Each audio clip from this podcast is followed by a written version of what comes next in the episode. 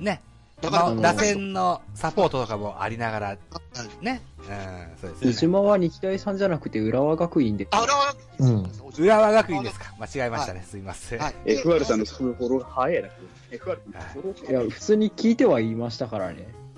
そうだね。あの 眠すぎてね、今日反射神経が鈍いんですよ。あ入ろうかなって口開ける頃にはもう話題変わってる。ちょっとだから、そろそろ起きないとやばいんですよね。この収録喋ってなさすぎだなと思って。私これ始まる5分前まで寝てたんですけど。あのにしても元気すぎるんだよな。目覚めが悪いんですよ、僕。目覚めたからだいぶ経ってるはずなんだけど。なんかね、ずっとね、なんかぽやぽやしたまんま来ちゃった。珍しいことがあるんじゃないですか。ね絶法鋭く、あの、なんか、藤波が完投できるかとか、そういう話してくれればいいんじゃないですか。ああ、いいね。そうそうそうそうそう。石波が関東でききるかか。あ来た来た可。能性的にはありそうなんですか、その話は。西勇輝の今後とかさ、うん。やっぱり藤波から片付けるとしたら、体力的には、体力的にはおそらく問題ないと思うんですよ。完投するだけの馬力自体は、なあと、訂正、えっと、一般的な球数で完投する力は余裕であると思うんですよ。うんただ、これがこと相手のいる野球の試合となると話が変わってまいりますので、あの、含みがあるな。まず、多分、まずもって甲子園では無理。今の彼の精神状態では。なるほど。あかなと思います厳しいですね。いや、あのね、これはね、阪神ファンが悪いと思いますよ、私は。何せ彼、ドライチですからね。第一の良さもありますけど。うーん。まあ、口悪いですから、あの人種。口悪いし、結構言わねちっこいし、質がね、あの、まあ、平均値をどこに取るかによりますけど、こう、あの、ほら、ラウダーマイノリティが割とダーティーな感じなので、あ。なるほどね。ラウダーマイトリティがダーティーなんだ。そうですね。そうなんだ。一パリーグファンから見たら異質な世界だなって思いますよ。あの、一セリーグファンから見ても異質な世界だなと思ってますよ、あの球場。うんまあだから、あれですね、阪神ファンの、あのーなんだろう、ファンっていう感じじゃないんですよね。もうなんか、あのー、旗から見た阪神ファミリーなんですよね。なんか、そそれもあの、ー家族って意味じゃなくて、あのーああ、人形的な意味でファミリーってことですよ、そうそう、なんか、あの、ね、そう、いわゆるマフィア的なね、うーん、多分その表現はを残念ながらしっくりきてしまうんですよね。うんだから、昔阪神のに、入る選手って多分野球選手よりも精神面、野球の能力より精神面の方が先に鍛えられるべきだと思うんですよね。そういう子も少し残念ながら。なんかそういう、まあなんだろうな、そういう文化と、なんだ ま、なんだろう、マフィア文化って言ったらおかしいんだけど、だいぶ距離近い、からね。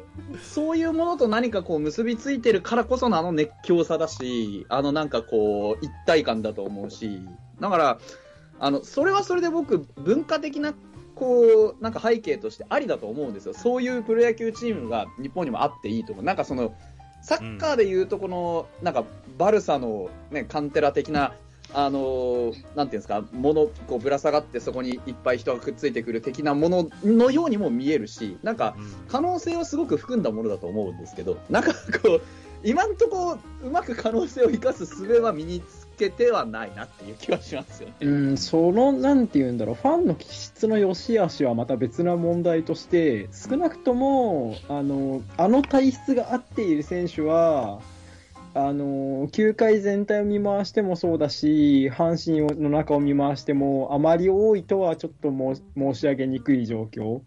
うん。あの、中にはこう、阪神にいるせいで永続的なデバフがかかっている選手がちらほら思い浮かぶみたいな そうですよね。かわいそうなことになりますから、ねえ、あのーちょっとねって感じがしますよね、藤波は。大事ですよね、そういう意味ではね。だから、合う合わないは絶対あるから、なんか流動的になるといいですよね、そういう、なんかちょっと、あの、トッすごく有望だと思って取ってみたはいいけど、精神的な面とか、その性格的な面でなかなかちょっとフィットしてないなっていう選手を、どっかでこう、うまく流動させられると、もっと多分、なんかね、日本人の、こう、野球の、なんだろうな、こう、成功例って増えるのかなっていう気はしますよね、見ててね。だからさ、藤波がさ、もしさ、所沢の山奥に行ったらさ、所沢の山奥のファンたちはさ、一発や二発当てるのさ、見慣れてるからさ、あの、なんとも思わないとは思うんだけどさ。別に 僕らも一発や二発当てる藤波は見慣れてるからなんとも思思いはしないんですよ。多分。ただ、ただ、あの、所沢に行ったら最後、成長する余地は一切ないんですよ。うんでも、あれじゃない？なんか投球スタイル的なもので言うとさ、あの、ストレート強め、ね、フォアボール多め、うん。で完投能力高め、多分所沢スタイルだよね。うん。所沢スタイル。あ単独打線合いそう。黒沢スタイルだ。うん。うん先発も役に立たねえけど、中継ぎの方が役に立たねえんだから、それはなんか、もらったらね、あの、もう、俺たちね。そんなに嬉しいことはないんですよ。俺たちだ。でも、残念な話をするのであれば、阪神はもうあのあの男でかなりの収益上げてるから、もう外に出すことはほぼ無理なんじゃっていう気持ちでいっぱいがあれですよね、あの、FR 君の言うところの、あの、阪神ファンの多分ダメなとこなんだと思うんですよね。可愛がりすぎるっていう。うん、そそれもそうだし、藤波の見かけの成績よりも価値の方が高い間は、まあそうでしょう。変え難いから、あるあうんいやだからこう費用対効果があるからね。そうそうそう。だからうん言っちゃなんですけど、だから、あれですよね、根強く言われてた頃のね、斎藤佑樹ですよね。そう、だから野球が全部あーボランティアで、事前授業なんだったら全然いくらでも環境変えて、また気が向いたら戻っておいでぐらいの気持ちにもなれるんですけど、あれ？一応興行だし収益上げなきゃいけないっていうことまで考えると、収益が上がるあんまりこう安易にあの俺が再生するから来ないかみたいなことを安易に言う人間は信用できないんですよね。そうですわね。うんだから、斎藤佑樹は斎藤佑樹で怪我がね、ずっと影響してて、こう、フォームから何から試行錯誤するっていう期間がずっとありましたけど、やっぱ藤波くんは割と健康体にもかかわらず、なかなかああいう感じになってるからね。うんうん。まあだから、あの、再生させる自信があるのは大変結構なんですけども、うちにもそれなりの、うちにもじゃないですね、球団阪神、阪急阪神ホールディングスっていう会社にうまみのある提案をしなくてはならないということを資本主義社会では肝に銘じていただきたいんですよ、原辰徳さん。そうですわね。うん原辰徳さん？巨人に結果火が飛ぶのは、やっぱなんか阪神ファンの定めやなっていや別に、だってザボさんが振ってきたんだもん、藤波の話。でも、あれだよね、あの藤波さんの投球スタイルってなんか以前はこうステップしてたじゃないですか、クロスステップ。ああ、はいはい、でしたねしてましたね。なんかうん僕の父が言うには、なんか、藤波はさ、ステップやっぱ戻した方がいいんだよって言ってたんですよね。あのーそれ、あのーいつぞやのタイガースキャストでその話多分一周してるんですよ。あのー腕の位置がどうとか、えっとワインドアップがどうとか、セットポジションがどうとか、足のがどうとかって、ただ、もう戻すの、もう、多分しっくりこないんですよね。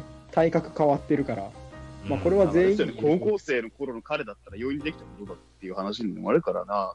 だから、今に合うものを見つけなきゃいけないし、しかもうまくはまりゃ、なんか悪いなりに抑えるとかっていうゲートもできるんだったら多分、うんなんかそんな小手先で変わるようなことではないと思う。もうアンダーかサイドになった藤波っていうルートがあるかもしれないっていう。さすがにないかな 話。さすがにないかな。何を目的にするかですよね。だから、うん結局、そうですね藤波のいいところって何なんですかってなったら、やっぱ、まあ、うんあの、大谷翔平も腕長い、背高い系でしたけど、やっぱええ彼、ね、ストレートが速い、ストレー走りますよね。トね、だったじゃないですか。だから多分、はい藤波君も目指すところっていうのは多分同じで、ストレートをやっぱり基軸にしていくピッチャーなんだとしたら、僕は多分やるべきことは、そのストレートのために何ができるかっていう観点で考えるべきだと思うんで、別に今のスタイルが間違ってるとは思わないんですよね。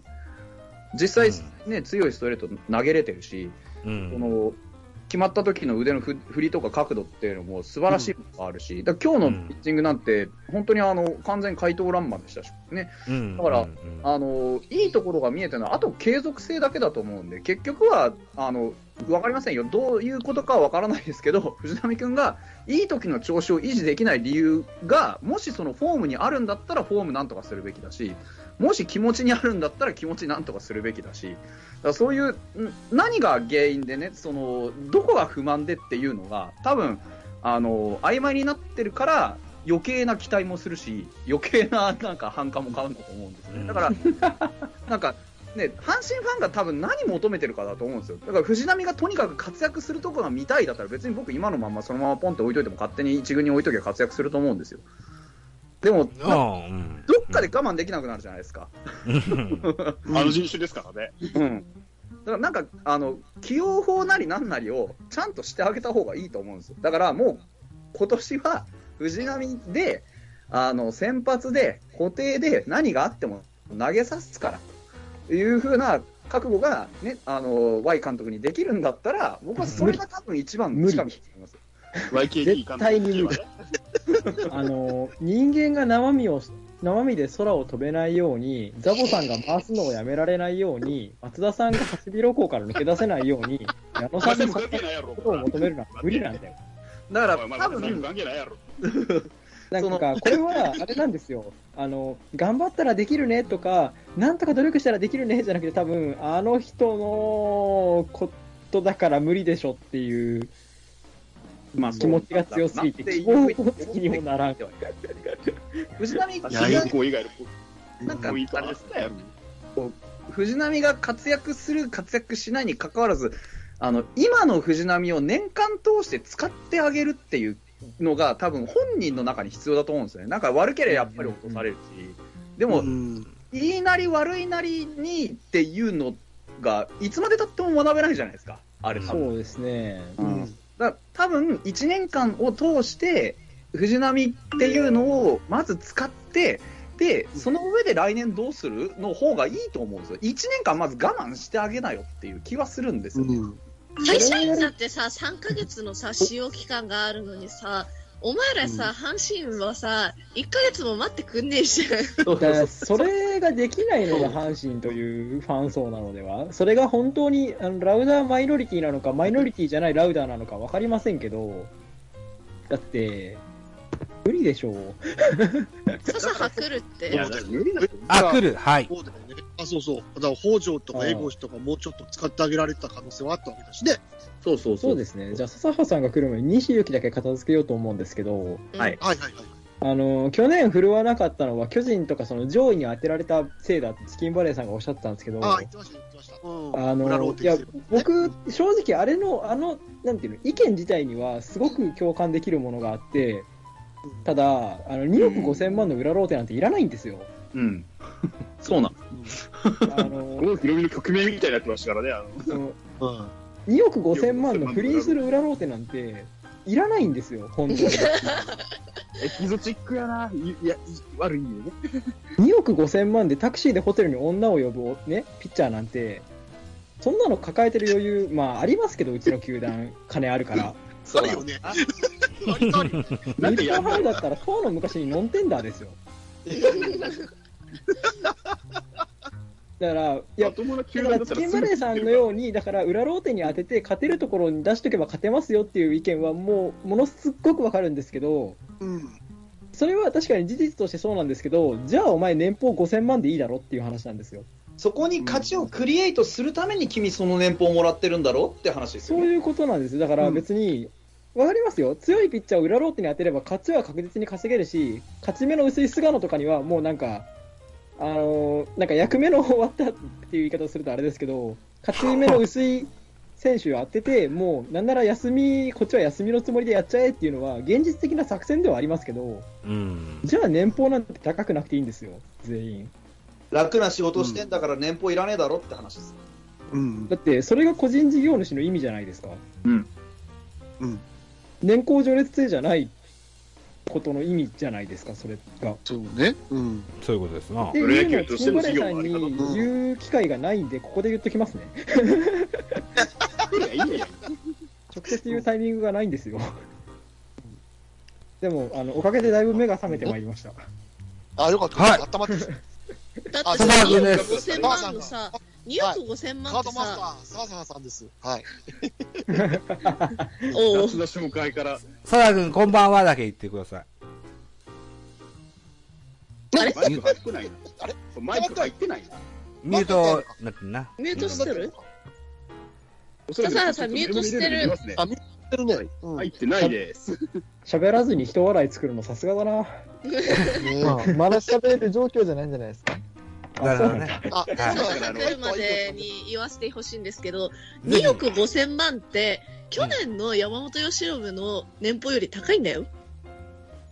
まあ、でも、それでも裏ローテでいいっていうあたりが、まあやっぱ阪神ファンなのかな。もし、それがなんていうんですか、あの、それに納得する阪神ファンが多いのであれば、ああ、そういうチームかって思って来年も見るつもりですけど、なんか、うんお金あるってすごいなって。うん。なんか、おお金ある私物球団中心だから。いやまあ、それはね、そのなんかこう、球団内、球団のそもそも使えるお金のその総量っていうものにも高がありますし、その中で評価基準っていうものが球団ごとに違いますから、でもちろんその成績に見えてこない、例えばグッズの売り上げであるとか、まあその他もろもろうん、うんあ、りますよ。うん。まあ中には球団に不利益なことをして罰金を処されるような選手がいたり、うんなんか、いきなりくじ切られる選手がいたり、それを不服として法廷闘争に持ち込む選手がいたりですから、どっかで聞いたあなまあ、止まんねえな、今日もな。別にそれはいいんですけど、でも、僕はそうじゃないと思いますよっていうだけの。だって、うん。いらんでしょいります仮に自分ちの球団が、じゃあ、来年から予算を100億増やしましょうん。う。単純計算で選手全員年俸1億アップできますよ。うん。あさあそうですね。さあ、だとしてですよ。という大前提を置いた上で、なお2億5000万の裏ローっていりますか？マジな話。5000万の裏いらないですよ。はいうんえ、何？全体のお金を増やすってこと？いやまあまあそうですけど、別に金があったとて2億5000万で裏ローテはいらねえだろっていう話。いや、あったら、あったらええやろ、別に。あ、マジ？裏ローテっていうのは、ローテーションの4人目とか5人目とかそのあたりのことを言ってるんですか？あ、そうそうそうそう。まあ、というか、じゃあまどっちかっていうと、あの、なんていうんですか、えーっと、下位のチームに当てるローテですね。あ、そういう感覚だ。じほどえ何にせよ先発ピッチャーであるならそういうことじゃないば、何にせよ先発ピッチャーでったら2億5千でも4番手5番手のローテだったらありがたいですよ。いや、だから、平均なんじゃないですか。だから結局、あのーマックス2億5000万で取ってきました、15勝を期待してますっていうピッチャーをどこに置くかっていう問題だけで考えたら、まあ、裏ローテに当てるのはもったいないよなって話になるかもしれないけど、2億5000万平均ですってなったら、どこに当てても一緒ですよね、多分うん。6人いる中で。ああ、そうか。あ、はいそうから例えが破綻してたから、なんか、やばい。頭が待ってないわ。だから全体の2億5000万って単体の値段が高いか低いかっていうよりも、全体のレベルの中で考えたときに、その例えば西がその、ね、期待されてる役割と、今いる場所と年俸とって本当に釣り合ってんのっていう話なんじゃないかと思いますけど、それ。多分そんな気がします。うん、だから多分、めちゃくちゃわかりやすい解説や。どこにいるかっていうよりこか、今、阪神のピッチャー陣の中で先発できる人たちの中で、本当にあなたの役 あの今担ってる役割っていうのは適正な位置にありますか、それに対する年俸は適正ですかっていう、多分計算になるのかなとは思う。そうなんですよ、ね。だそうですううちで言うと、ほら、あの、え同じ FA で来たっていうのに、美馬がいるじゃないですか。はいはい。今はいいくらでしたっけ？美馬、美馬学美馬学ね。あの、うん楽天から来たね。いくらでしたっけ？中田の骨のやつですね。あれで1億2000万なんですよ。ああ、出してますね。そう。で、まあ、彼も一応、えっ、と、表の今、3番手を投げてたのかな、当時。でもやっぱり、あの、中6日だと、疲労が溜まってくると打たれ出すっていう、ちょっと去年はそれが出てて、で、ね、えっ、と、シーズン中盤かなんかに7失点とか、2回で7失点とか、3回8点加えて、ありましたねまああの そうそうそうそうークスだけにバカスカ6点ぐらいそうそうそうだから、多分彼も、今年は裏に回る可能性が高いと、俺は思ってる。朗希も使えますしね。そうそうそう。だから、そうなんですよ。だから、うーんそういう意味では、1億2000万の裏ローテって言われても、まあでもしょうがねえかなって、うちに関して言う、まあうちの、まあ、投手市場が違うから、あ、なんとも、言い難いんだけど、別に、そのん、見間を裏ローテに置くなっていうわけではないんですけど、うんただ、まあ年俸倍違うからね、でもね。あ、いや、なんていうか、じゃあ、その、あ、てか、その、西のあれなんですよ。今年評価されてないのは、その、なんていうの、過小評価だっていう論調がわからないああ、なるほどね。というところなんですよね。期待された役割が、そのさっき言った、表ローテでエース級の活躍をっていうところで、表ローテで負けまくりました。でも、当たってる相手が強いんだからかわいそうだよねって、うんそれは話が違うじゃないかうんまあそこでも勝ってくれるのがエースだからね。と思っ FA てでよく打ってきたっ出してますていうのは、そそういうのが乗りますわな。うん。そこで勝ってほしくて連れてきた選手だからっていうのはありますよね。うん。う。ん。だから、あだから逆に、ほら、あの、巨人さんとかだと、ね、一昔前は、なんかめちゃくちゃ連れてくるじゃないですか、FA で。連れてきて。本当にそれはい。はい一昔前だけか。移動使ってよ、移動。使えりゃ使うんだって。確かに丸陽大館の外野が見たいぞ、俺は。だからそういう世の中もういないんだよ。考えたらね、FA でガバガバ取ってきたっていうこと自体に関しては、別に裏で使おうが表で使おうが、ね、潤沢にある戦力の中でやってるわけだから、別に問題ない。だからチーム状況と期待される役割と、いろんな複合的な要因が関わってきますよね、そこにはね。うん。うん。まあ、そうでな。そうか、ピッチャーのローテーションの裏っていう概念がいまいち僕も分かってなかったんですけど、うなんん。か今の話聞いてると、裏ローテっていうものがまず基礎基本的には下位にやってるチームだったりとか、あ、ってか、その申し訳ない。それは多分僕の言い方が悪かったから。便宜上裏ローテと言っただけです。多分裏ローテっていう言葉の意味は、多分だからエースがいない方のローテっていう意味になるんだろうけど、まあ、4要はまあ、ホークスで言ったらあれですよね、うん。千賀、千外がいないローテになるんですけど、ここでいう裏ローテは、あの、弱いチームに、弱いチームにっていうか、だから、えっと、B クラスのにいるチームに当てるローテっていう意味で捉えてもらえると。うん。あなるほど、ね。あとはだからしました。あの、山本由伸を避けて、まあ、山崎幸也なり出してくる感じという。だから去年で言ったら、オリックスに対して使うエース級のローテと、ね、我々ファイターズに対して使う、ね、そうでないローテっていう意味で言うと、西勇輝を果たしてファイターズに当てていいのかっていう、そういう話になるわけですよね。あの、5位のチームが自分から自虐してくださると大変やりやすくて助かるんです。あの、ホームランの怖さもなければ、ヒットもつながらなければ、出塁率もそんなに高くないよっていう頻打のチームに当てて勝ったと、とて2億5千万の価値が本当にあるのかっていうのは本当にチーム状況によると思うし、札幌ドームだとなおのことありがたいですよね。そう、だから、変な話ですけど、ファイターズだったら、ね、その2億5千万連れてきました。で、例えばどんなチームに当たったとして、去年15勝してくれてたら、あの、どのローテでも構わなかったと思うんですよ。バンバンバンですよね。そうそうそう。15勝もしてくれたら、いや、裏でも何でも勝ち拾ってくれるんだったら最高だよってなったはずなんですよね。うん。でも、あのーうん、タイガースというチームは去年優勝できそうというか、そうそうそう多分ここ数年で一番近かった状況の中で、うんえーっと、エース級と当たってたとはいえ、そう、勝ってない。でも、お前は何のために来たんだい？そこで勝ち切って、最後の一押し、最後の一ピースにはまって、えーいや、来てよかったな。十何年ぶりの優勝、えー、うん十年ぶりの日本一を奪回するのがお前の仕事だろうとうんうん。いうところいうつ。もりで連れてきてる選手なんだよなっていう話でございますよ。笹さん、どうですか？どここで急に振られるとかわいそうこんばんは。あちゃんと、あ、マイク入った、マイク入った。よしよしよし。いや、いつまでもほっといたら絶対喋んねえぞ、こいつと思って。そうそう笹そう原さん、元気？あと、喋ってあと23時、もう50分くらいですからね、今もうあの、推定の12時終わり無理そうっすよ、もうこの。笹原さん生きてる？あれ？死んでるもん。なんと喋ってないな。あ、生き返った。あ、マイクも入った。なんかちょっと遠目だから、こえた今日地元じゃないんですよ、今。あ、オッケーオッケあ、あ、来た来た来た来た。えこんばんは。どこにいるの？は、ちょっと、あの、出先です。出張先ですか？まあいいや、まあ日本のどこまあかね。もう山口百恵風に言葉借りると、日本のどこかね。はいはい。あで、地まあ、世元じ界ゃないんでの可能性ある。八甲田さん？いや、あの確かに。接中告知。なんでそやばこなんですかい。あ行方不明になる。この人数で喋ったら、笹葉消えるから。聞いてあげて、ちゃんと。